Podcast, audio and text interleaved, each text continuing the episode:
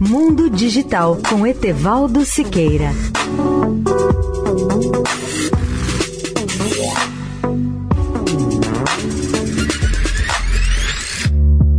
Olá, ouvintes da Eldorado. As maiores livrarias do mundo estão morrendo. Um dos exemplos mais tristes nessa área é o fechamento da livraria Barnes Noble de Nova York. Para seu proprietário, livrarias se tornaram um negócio muito grande e muito caro. De qualquer forma, muitos de nós passávamos nela um bom tempo, quase sempre sem encontrar nada que despertasse nossa curiosidade, mas para rever os tesouros escritos que ali existiam. É claro que a tecnologia também contribui para o fim de muitas livrarias. O que era apenas um temor acabou acontecendo.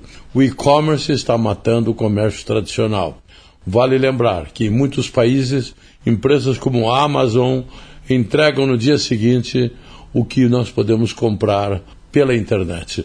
Como todos que têm paixão por livros, eu também sinto muita tristeza pelo fechamento das grandes livrarias. Após um ano de pandemia, Covid-19, por exemplo, as grandes metrópoles do mundo estão voltando à vida, mas de uma maneira diferente. Os clientes, meio confusos, percebem que as coisas mudaram.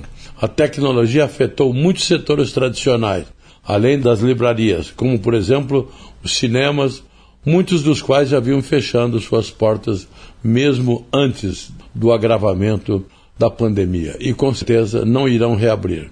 Etevaldo Siqueira, especial para a Rádio Eldorado.